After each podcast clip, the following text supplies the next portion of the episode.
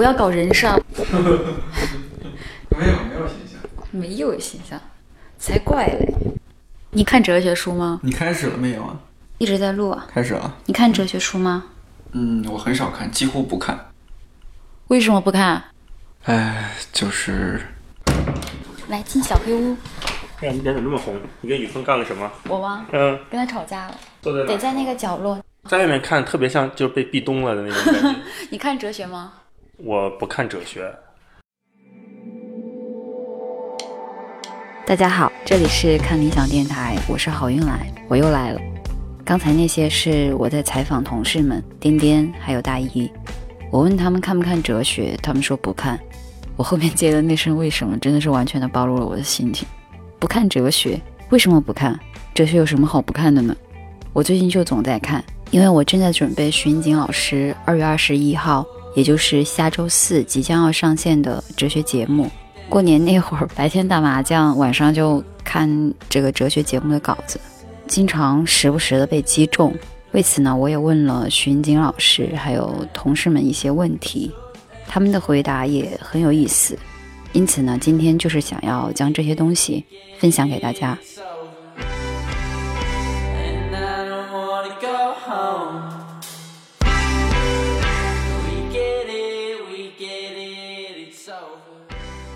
年前，A P P 做过一期问卷调查，不知道大家有没有答过？其中有一个问题就是说，呃，你所感兴趣的领域是什么？收回的那个问卷里面，哲学排在了第二位。我高兴了半天，心想，嗯，大家都喜欢哲学啊，那徐老师的课就拜托大家了。不知道在听电台的同学，你们平时有接触哲学吗？为什么你们会觉得哲学是被需要的呢？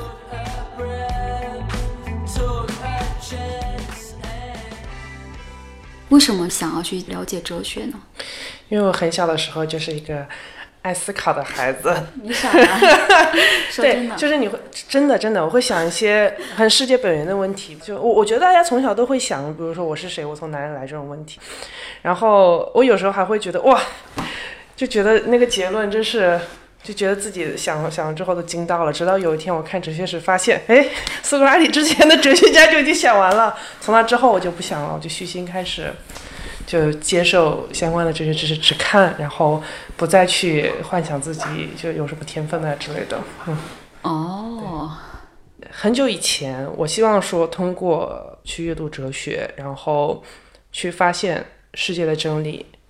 然后后来，直到有一天，我发现说，不管是康德、黑格尔、海德格尔，他们说的所有话都是一家之言，大家都是表达自己的观点。真理可能是不可得的，但是你通过看到各种各样人的观点，你会慢慢形成自己的价值观。我觉得这就是哲学的意义所在。我个人是觉得，呃，你处事的话是有一套价值观在嘛，对吧？那你思考这些东西的话，你是从一个根本上去构建你的价值观的，它会影响你的做事方式以及你的为人处事的方法。对，所以我觉得这对我而言是有意义的。你的哲学是什么？可能我最近比较偏向的是尼采的东西吧，就是超人哲学。可能讲具体点。哇，书还没有读透，真是。那这这这些地方你会剪掉吗？你希望减掉吗？为什，么要当剪然掉？，哇，就我这么 偶像包袱这么重的人。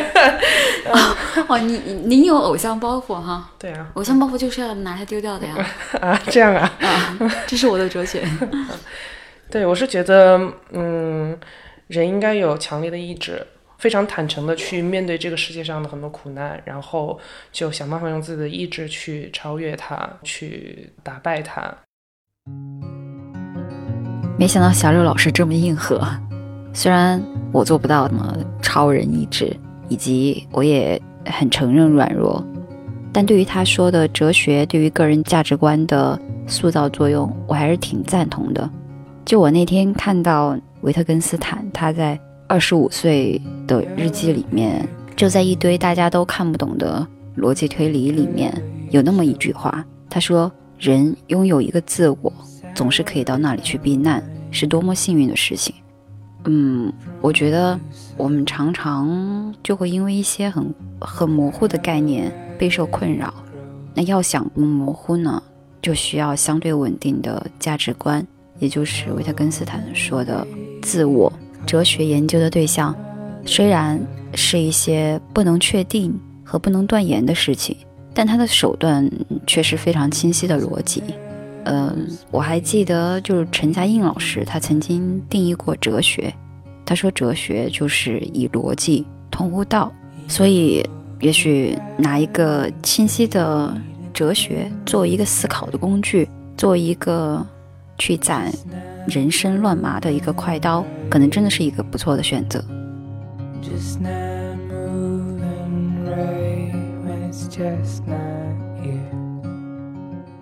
我看的第一本书叫苏菲的什么世界？对，大家看的入门都是苏菲的世界。十四岁的时候看的。你为什么对哲学感兴趣啊？我觉得有很多生活当中你接触到的事情，然后包括跟呃朋友打交道，然后跟事物打交道，都。其实他都要考虑一些、思考一些背后的一些逻辑，哦，觉得这个是本身是一个很有趣的事情，嗯，并且我觉得，当你去获得了一些你认为呃有趣的这个逻辑之后，会在生活当中不断的再去验证它，然后那个时候你会觉得，哎，是不是对的，是不是合适的，嗯，这个过程是很有趣的。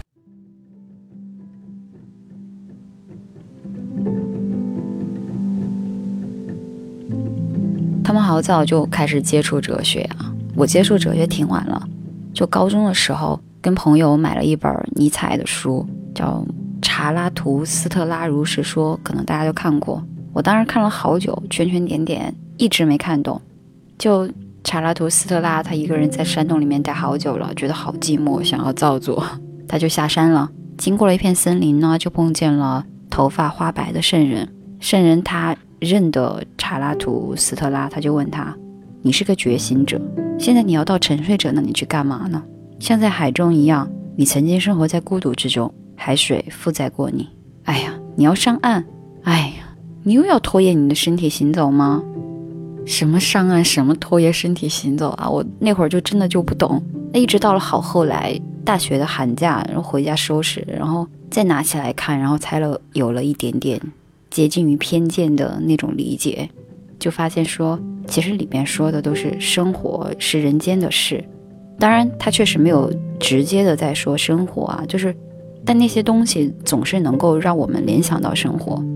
哲学式的说理，我是觉得挺有意思的。我们都很爱打比喻吧，就是在我看来，哲学它对生活的那种启示，其实就相当于一个优秀的比喻。所带来的那种快感吧，呃，就在查拉图斯特拉里面，你看，就通过圣人，通过查拉图斯特拉他们的眼睛去看到的那种人间的生活，虽然他们眼里的人间是有些变形了，但是也正因为这种变形，所以他他才会把反思给带出来。就平时，嗯，我觉得我生活的实在是太过于沉浸式的体验了。但哲学好像它能够把我跟生活拉开一些距离，就那种膈应、那种陌生的熟悉感，我觉得就还挺美妙的。那呃，说到这儿，我们就可以回到开始并没有解决的那个问题了：为什么颠颠和大一他们都不读哲学呢？他们给出的理由可能代表了很多人的意见。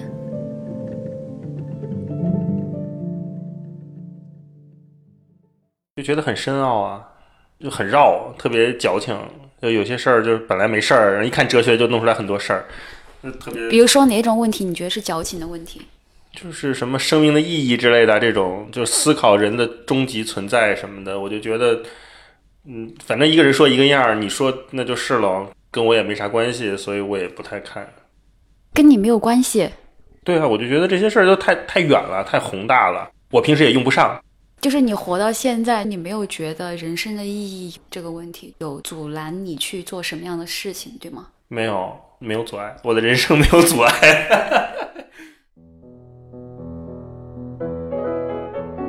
总结起来，大一和颠颠他们之所以不看哲学的原因，大概就是两个吧。一个是觉得哲学太深奥了，难度有些高，不好入门；第二个就是觉得哲学他关心的都是那些大问题，跟个人没有关系。他们不知道哲学能够解决什么问题。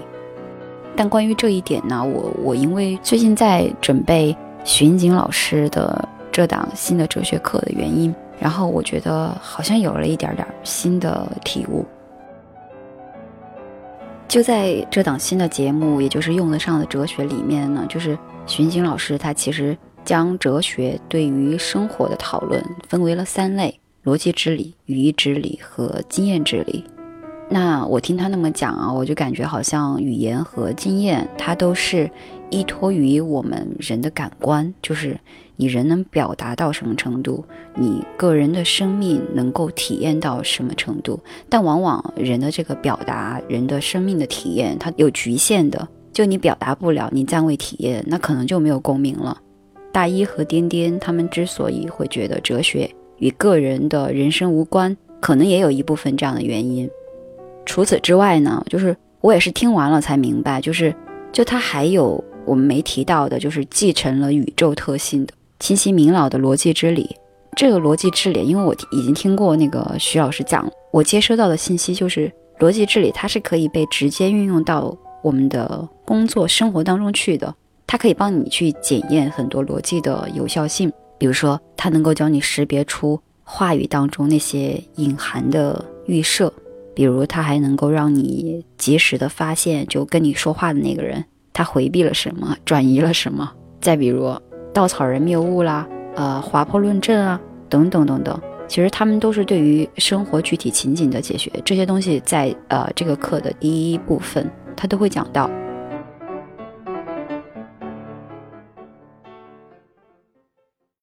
就是上学的时候，可能因为老师、同学推荐。就会去看一些比较有名的哲学家的书，但其实当时不懂，因为读的很费劲，所以也没有什么兴趣再往下读了。就人生经验很少，你就没有什么可以跟自己有联系的。你看了就觉得那些字跟我是没有关系的。你觉不觉得是那会儿烦恼太少？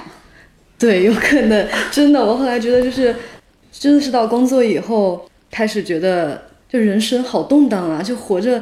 就觉得天哪，我整个人内心千军万马在每天打仗一样的那种，就是，然后回家就开始想，为什么会产生这些问题，就会想，那我自己想要在这个工作中得到很多东西，但是又会觉得好像我做不到，然后然后就会慢慢开始思考，就说，就这是不是我想要的一种生活？我到底想要一种什么样的生活？然后就是从一个烦恼一点一点往下推推进去，就推。越问越深，就会开始思考一些人活在这世上是为什么，然后嗯，人从哪里来，我要去哪里，就是那种终极的问题。就是看一看这些书，好像觉得自己想开了，但是后来接下来你又会不想开。对，但是其实你会发现，就是人生中困难那么多，然后也不能无欲无求，然后想开的那个只是一个瞬间而已，想不开的时候是大多数。我就一直觉得我自己是一个蛮纠结的，然后很很扭捏，是是处于一种不自然的状态，就是一点都不自在。我不知道以后会怎么样，但我觉得哲学可能就是会让人变得越来越自在，不扭捏。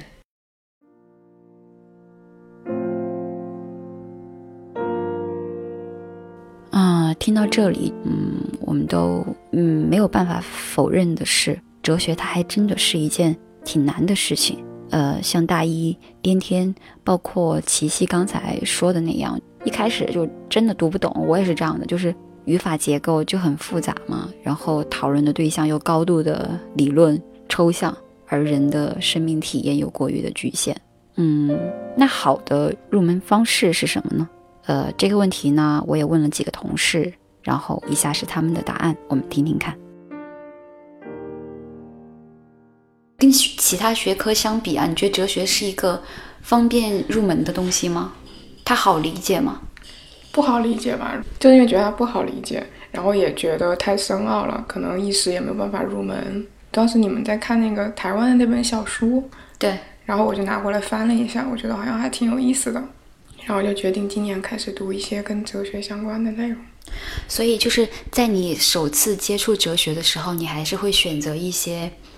没有那么深奥，然后方便入门、方便理解的东西。嗯，对，首先要对它感兴趣嘛，所以你也被它吸引。如果一开始就非常的困难的话，可能读不下去了。我觉得需要很多哲学的通识的课，对，让大家去了解一个高度抽象的理论化的东西，如何就是把它内化成自我的一个东西，同时对自己产生真正的影响，然后影响自己以后的判断啦，包括思考啦、选择啦，对这些。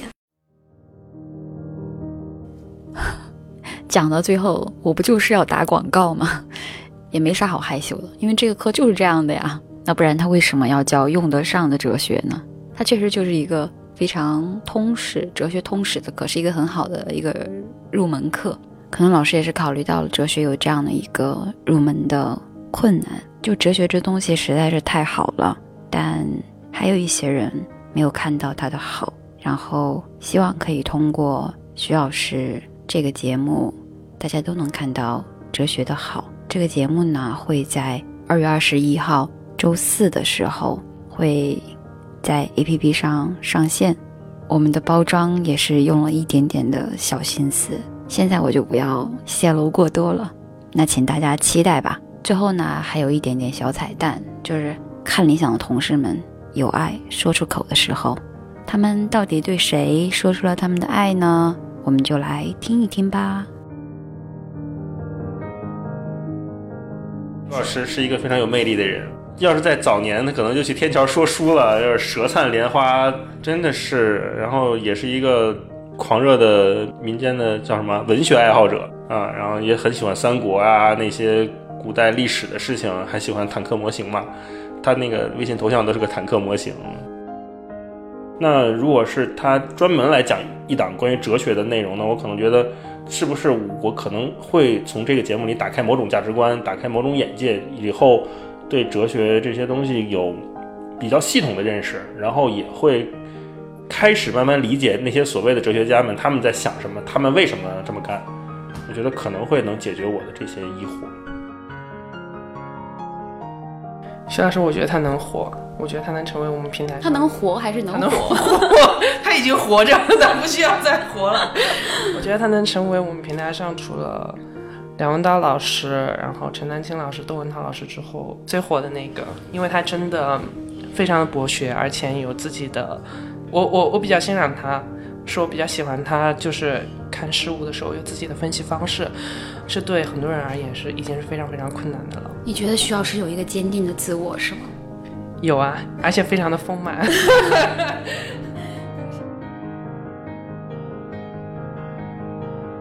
就徐老师那个头像跟其他主讲人头像都不太一样，我觉得，因为他那张头像就是就是仰望四十五度仰望天空，然后嗯，不是那个淡淡的忧伤，但是是一是一个眯着眼然后哈哈笑的那个表情。